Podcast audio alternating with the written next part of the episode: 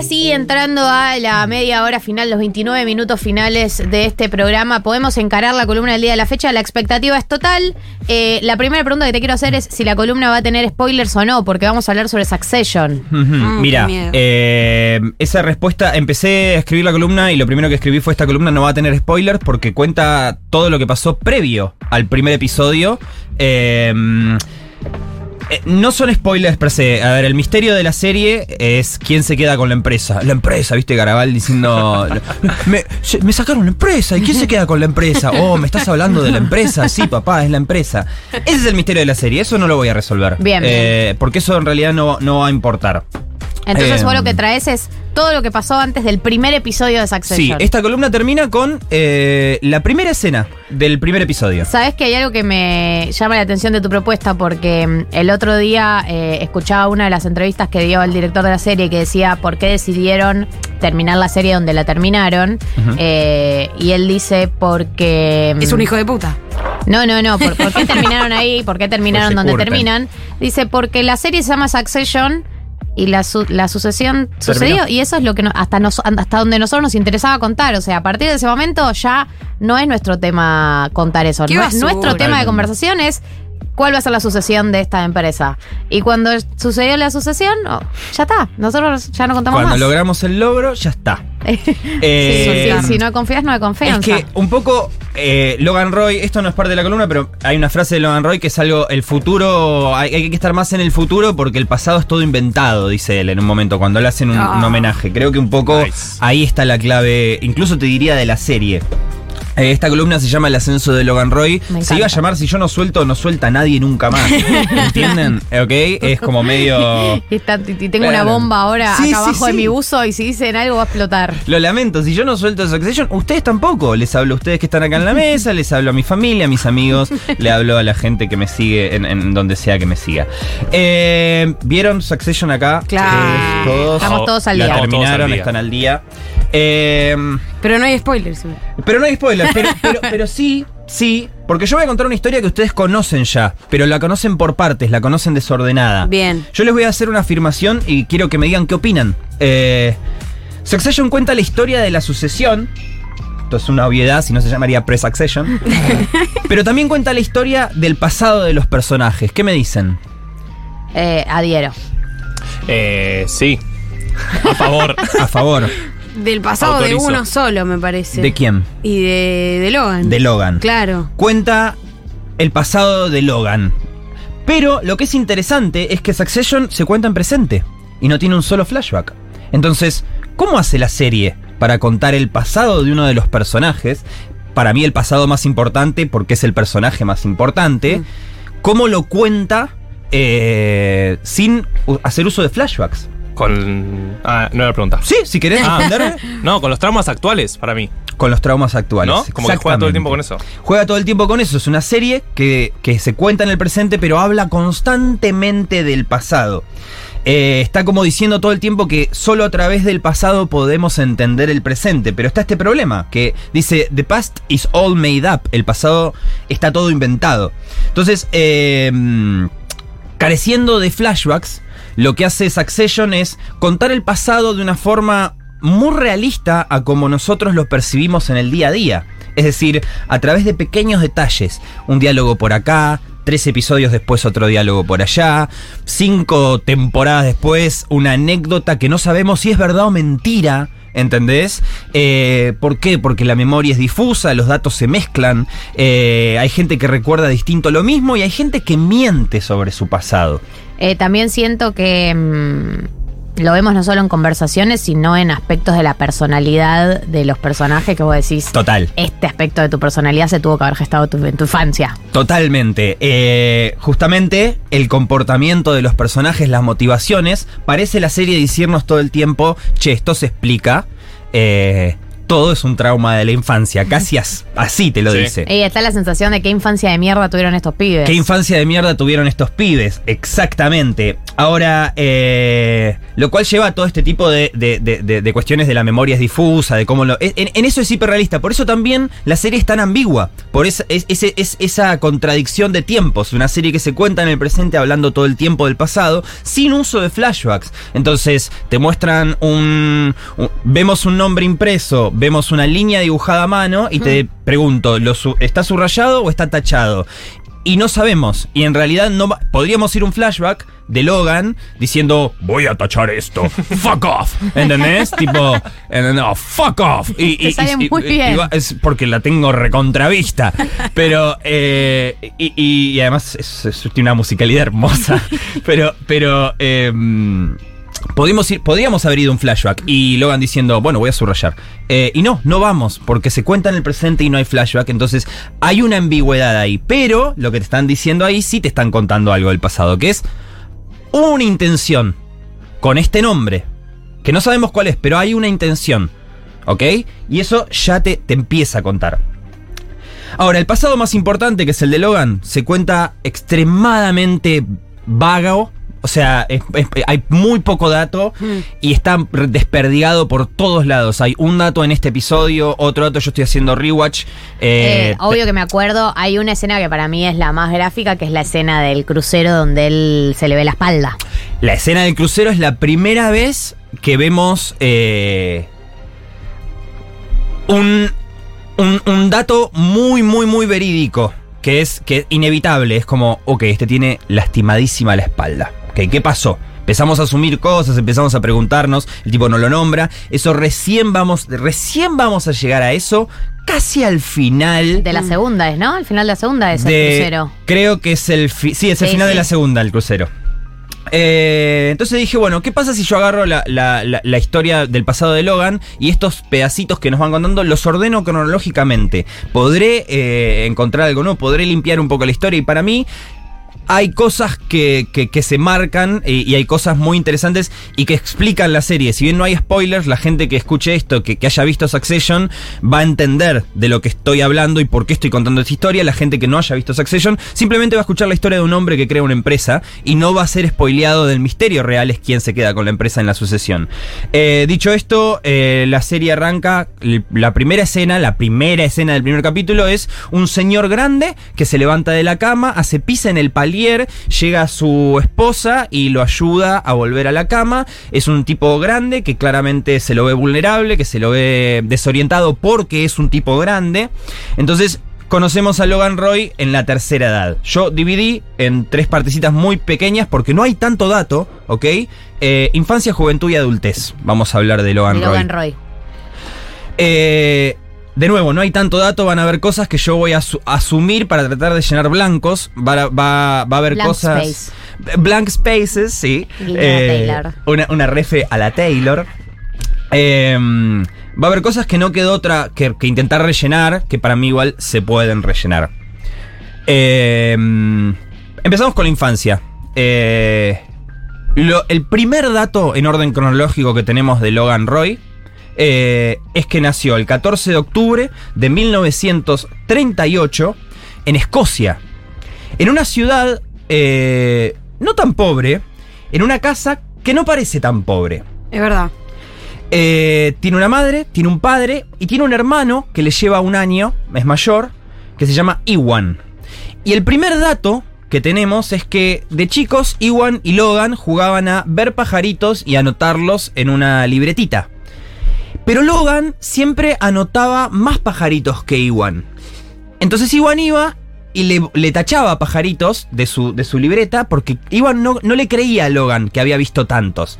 Y acá empezamos la primera ambigüedad total. ¿Logan mentía sobre la cantidad de pajaritos para ganarle al hermano? ¿El hermano le tachaba los pajaritos porque le daba celos que, que Logan haya visto más?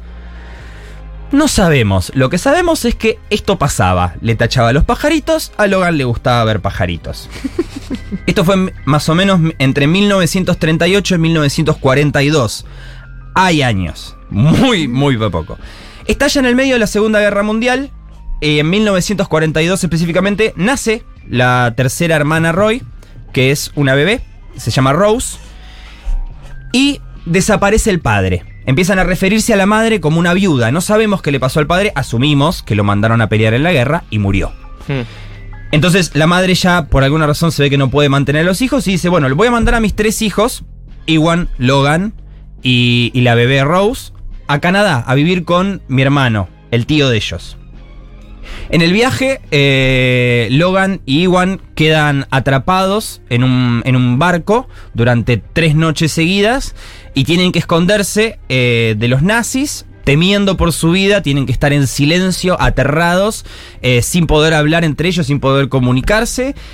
Esto sucede en 1942, cuando tenían 4 y 5 años y medio respectivamente. Estamos hablando de un primer cierto trauma de, de- de sentirse vulnerable. Cierto no, trauma. De sentirse vulnerable, de temer por su vida.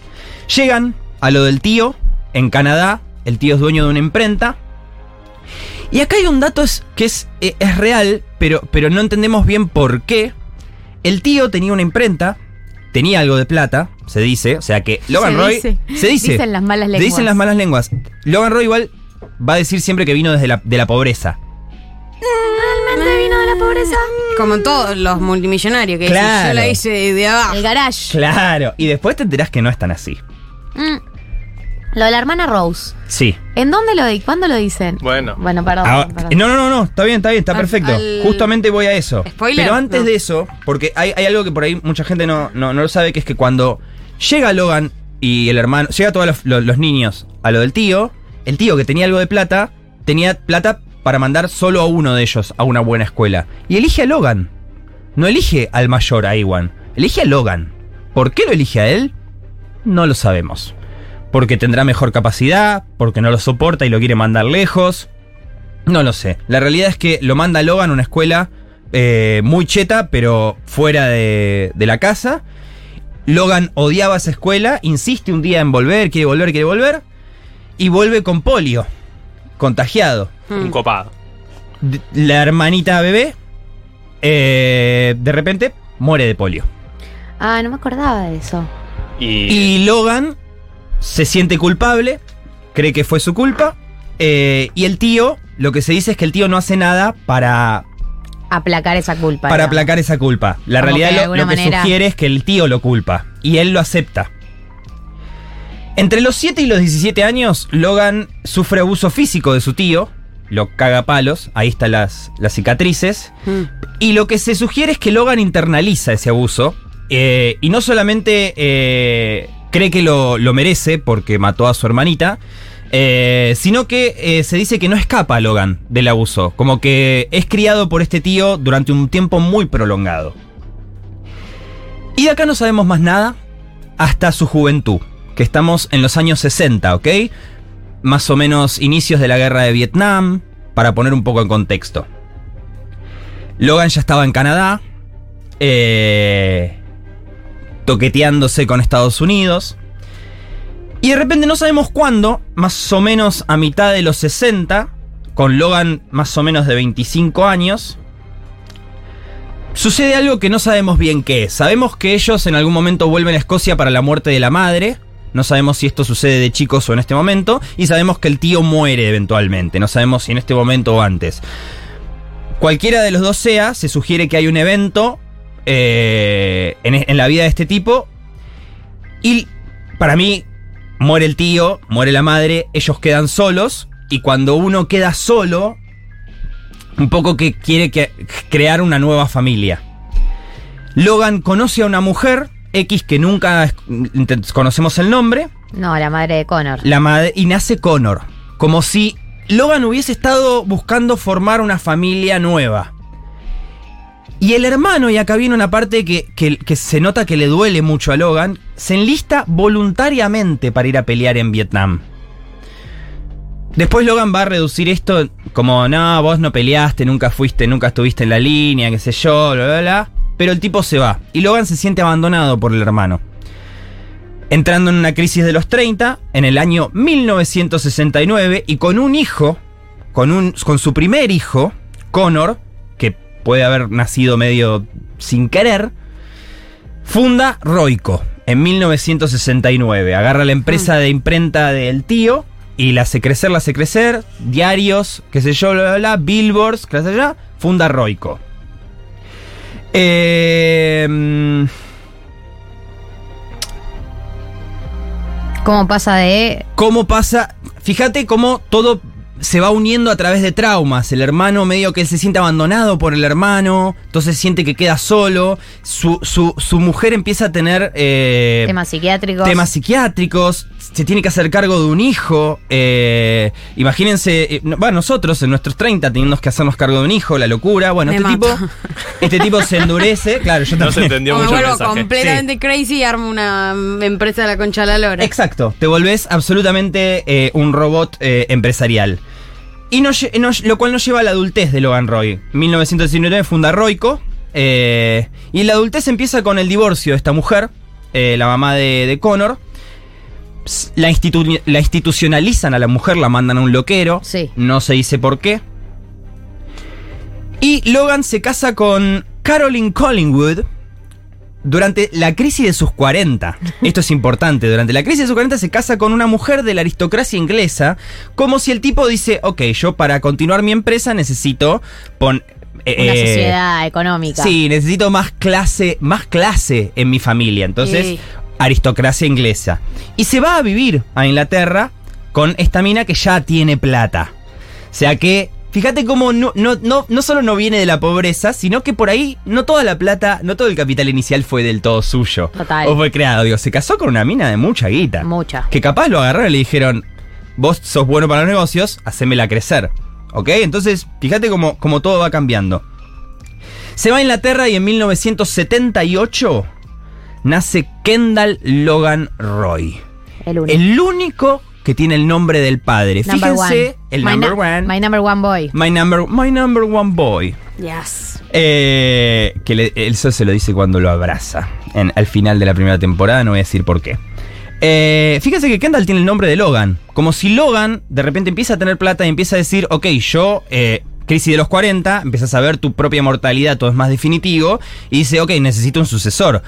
Connor, que es mi primer hijo, Connor Está medio tololo. Está medio tololo, él me conoció cuando yo no tenía plata, esto es un dato importante para Connor, para el, para el personaje de Connor, lo conoció al padre cuando el padre no tenía tanta plata. Mm. ¿Ok? Eso es un dato muy importante. Kendall sí nace ya en una familia con mucha plata.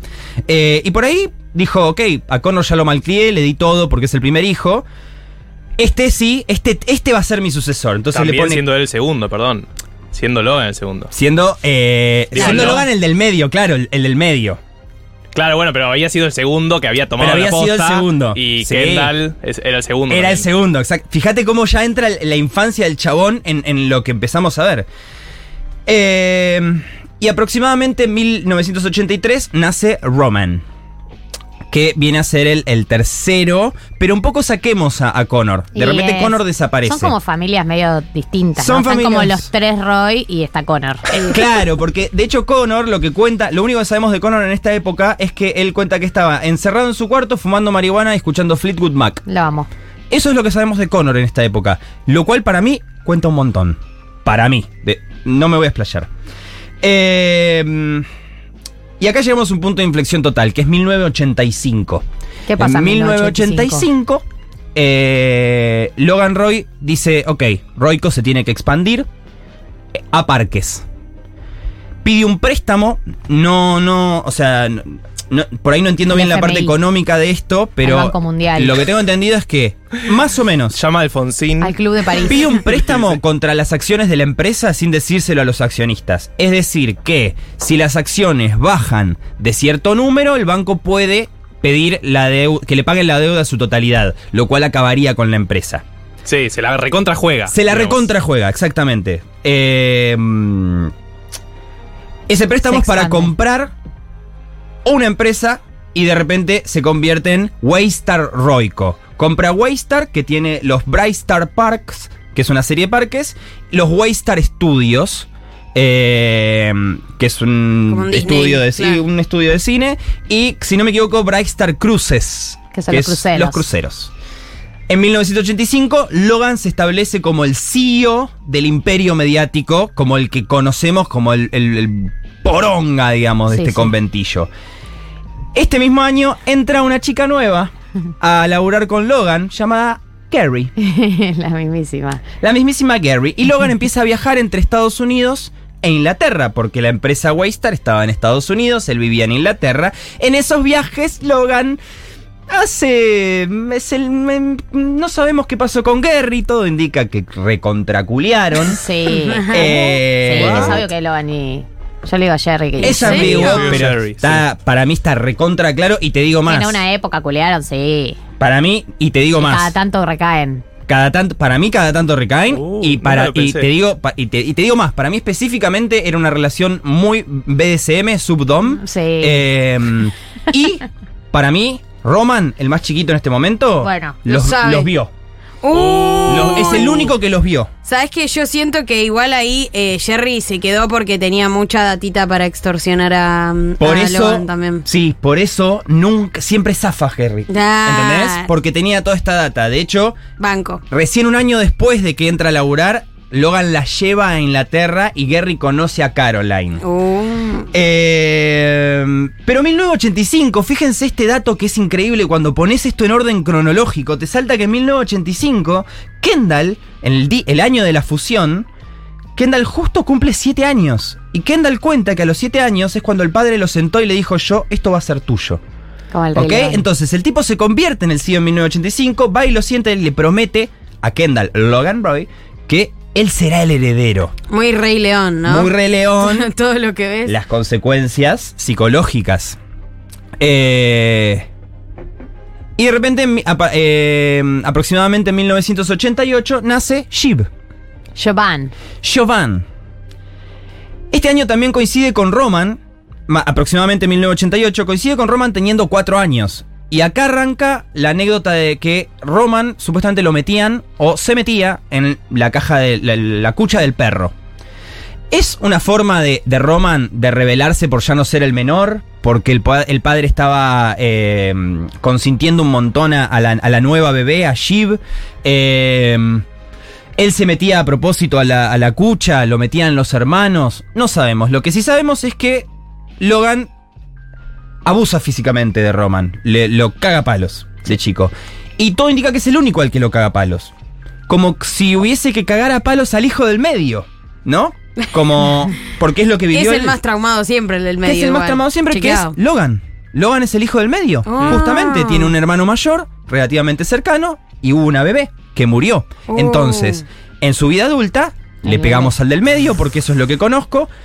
Hacemos, a- agarramos el, al más grande como coso, y la nena es una nena. Y es la nena que tiene que ser consentida, por eso Giovanna es la verdadera villana de la historia. No voy a profundizar en eso. Eh, sí sabemos que solo abusa físicamente a Roman. Y en esta época es infiel total. Sí. Logan, infiel total, pija loca, por todos lados. Por todos lados. Esto, Roman es el que más lo presencia. Tal vez eso ha afectado sus preferencias sexuales de adulto. No sé, vean la serie. Eh, a fines de los 80 se divorcia de Caroline. eh, con Shiv muy chica, por eso Shiv nunca tuvo una presencia fuerte de una madre. Ah, bien. Eh, Caroline dice, chupa huevo. Hay una tercera en discordia más joven, que tampoco importa tanto, pero la, la terminamos viendo. Y esto coincide también con la crisis de los 50. De, como que cada, cada 10 años va teniendo una crisis Logan. Eh, durante los años 90 tenemos eh, la división de cruceros. Tiene un escándalo que todavía no, no surge, pero hay, hay abusos sexuales en la división de cruceros que son tapados con guita. Mm. Eh, y a principios de los años 2000, eh, mandan a Kendall a una universidad de, de economía, básicamente, a estudiar business. Pero a Roman lo mandan a un colegio militar. ¿Ok? Uh. Como, como si el padre dijese, este tipo tiene algo mal. Claro. Este tipo está re loco. Lo voy a mandar a que lo reformen. Incluso me, me- me- me animo a, a- a- a- a- a decir que por ahí pensaba que el hijo era, que Roman era, era gay. De hecho, tiene una conversación en la lancha cuando están yendo a lo de Matson, que creo que es. eh, no me acuerdo. la Tercera temporada. Sí. Que le dice: Oye, ¿qué, qué onda? ¿Qué te, te gusta que te metan cosas en el orto? Le dice el padre. Sí, sí, sí. y viste, Roman está como: No, no, no, no. Para mí, claro, Logan, un tipo grande de otra época, dijo, mi hijo es trolo, le voy a sacarlo trolo en el colegio militar. ¿Cómo debe ser? ¿Y, la- y cuál queda? ¿Quién queda con el papá? La nena. Jeep malcriadísima total. Obvio que es una y malcriada. de repente llega la crisis de los 60 de Logan. Más o menos 2010, dos, fines de, de la década del 2000. Y de repente conoce a una mujer libanesa que también tiene un background humilde. También. Que tiene un background humilde. Y que es la única que le conocemos que es rosquera mal. Rosquera mal. Como si Logan hubiese dicho, ok, me voy a buscar a mí mismo de nuevo. Lo cual nos lleva al año 2018. Este tipo que hizo todo esto eh, se despierta un día y mea en el paliero. Se enfrenta a su propia mortalidad fuerte por primera vez y dice, ok, me voy a morir, más pronto que tarde, tengo que encontrar un sucesor y así arranca Succession. Argentina. Un narrador de la concha de la lora es Navaja Crimen, es nuestro. Y de nadie más. No quiere trabajar para otros medios. No lo intenten. Son la Eh, peor representante del mundo. ¿por qué No la soy su representante, soy solamente una persona muy posesiva. No me interesa representar. Pero a puedes empezar a cerrar un porcentaje. No quiero nada de eso. Gracias por contarnos la historia de Logan Roy, me encantó. Eh, la vamos a subir a Spotify, la van a poder escuchar, se la van a poder compartir a todos sus amigos que se mueren de ganas de saber cómo empezó el imperio de Logan Roy. Antes de irnos quiero decirles algo muy importante. Amigos, amigas, Argentina Electrónica vuelve en formato fiesta. ¡Yes! El sábado 24 de junio, Argentina Electrónica vuelve a las pistas en Dune Park. Una noche con siete artistas en escena repartidos en dos niveles, planta baja y subsuelo. Franco Bianco, Pablo 30, Micaela García, Mica Towers, José Conte y Matías Furchi. Además, la mejor coctelería y gastronomía, vinilos, proyecciones interactivas, patio al aire libre. Argentina Electrónica, sábado 24 de junio desde las 21. 21 horas, quiero decir, en Dune Park Araos 740. El beneficio de la comunidad Futurock ya se agotó en las primeras horas, pero podés comprar las últimas entradas a precio preventa. ¿En dónde? En 20, 20 con B corta, punto com punto ar. ¿Nos vemos ahí? Dale, nos vemos ahí. Eh, gente, 15.58 en la República Argentina, eso significa que se termina el programa. Lo hemos dado todo. Ahora arranca el fin de semana para nosotros, los que estamos acá, arranca el fin de semana. Vos- ah, vos te vas a grabar, bueno. Sí. Vos Bueno, no te anda a arrancas. laburar, vaga. Pero después me la voy a poner a la noche. ¿Sí? ¿Qué vas a hacer? Voy a salir con una amiga que no veo hace mucho. Qué bueno. qué No digas a dónde porque sabes cómo se te llega llena de, oyentes, Está todo ¿no? calculado, Eh, pa, está todo calculado. O si ¿Ustedes no- qué van a hacer? Yo voy a ver la final de la Champions. Yo ¿Por también voy a quién ver. hinchan? Yo hincho por el City. Yo El también. City. Bueno, yo voy a hinchar por el Inter Queda porque. solo. Y sí, Ujú. porque Dios, patria y familia. El fútbol que no es de los jeques. Hay un audio, me dice Juli. Vos, lo que hizo hoy Navaja Crimen con Succession fue épico. uruguayo. Épico, épico. No, no, no, no. La verdad, muchas gracias, Mauricio, muchas gracias. Fue hermoso. Qué lindo haber compartido este momento todos juntos. Ay, te amo. No, gracias a vos, Uri. Qué lindo ¿Está, ser, ser está un poco drogada esa persona? Puede ser. ¿Podemos hablar del tema? No. ¿Eh? ¿No? Está un poquito. ¿No? No. Yo creo que era muy uruguayo, tal vez. Súper Está uruguayo. un poco alérgico también. Puede ser. Puede ser. Era eso. Em, antes de que te vayas, Navaja, te queremos mostrar el nuevo jingle del programa. No, no me lo escuchaste? muestren. Lo escuché, no lo había escuchado el coso pasado. Puse el programa, arranca, digo, ¿esto es un jingle? Tanto no ¿Es se tal vez nota. el mejor jingle de la Ah. radiofonía? Ay, ay, ay. ¿Entendés? Eh, boludo. 1990, 1990. De limpiar la casa toda la terraza. Realmente muy bueno. Es gracias. Saco una selfie Soy re bebota. Ya me prendí único Con la aspiradora soy tan sensual. Soy rico en bitcoins, arre. 1990. 1990 1900 No, no, no, no, no, no, no, Eh, quería que sea así, electrónico. Espectacular, realmente. Y te digo, top 3 eh, jingles radiofonía para, amo. eh, sin Gracias. lugar a dudas. Y podemos hacerlo algún día. Podemos En el hacer top, el vi- top 10 eh, eh, Jingles. jingles de programas de radio. Me encanta. Pará, y mm, no sé si escuchaste, pero estábamos chusmeando porque un oyente nos dijo que él sentía que teníamos que hacer un videoclip de este jingle. Los escuché, Nyan Cat quieren. eh, no, el, el de Guido. El leído. Si quieren, yo se los puedo editar. No hay ningún problema. Listo. No, se lo- Listo, no hay ya ningún está. problema. Listo. Preparen Además, los editan outfits. Dos patadas. No, no digas eso. Recortarnos con el paint, la formita del cuerpo. Ni con el Paint hay una inteligencia artificial que vos tirás la foto y te la recorta. y la matamos en los, no sé, Nyancat si quieren, medio así. Y, y elegimos muchos escenarios y que el videoclip sean nosotros, nuestras. En En lugares. en lugares. Chicos, hacemos como el de Guido de Amblue. Me encanta. Que, perdón, es el canal de YouTube Radioactive Man, que está retirado, ¿Es pero es, es- se llama Radioactive Man. ¿En No serio? como retirado. Es un excelente ¿En serio? canal. Y hace rato que no sube. Pero tiene ese video, el de Fantino y. y. y. y, Y Manes. Darín. No, Ah, y Darín. y Darín. No, y Darín. Y Darín tiene un gran, grandes videos. Gracias, Flor Fresa, operadora. Segundo programa, ¿cómo la pasaste hoy? ¿Bien? Bárbaro, épico. ¿La pasaste espectacular? ¿Empieza chupa tu fin de dedos. semana? No, bueno, está No. bien. Eh, Juli Piasek, en todo lo que incluye este programa atrás del aire, todo. Redes, producción, coordinación, ser una buena persona, Mate. cortar la pizza, cebar el mate. Realmente todo eso. Eh, gracias, Becha. Gracias, Marto. Gracias, Navaja, querido. Nos vemos el sábado que viene a las 14 horas aquí por Futuro.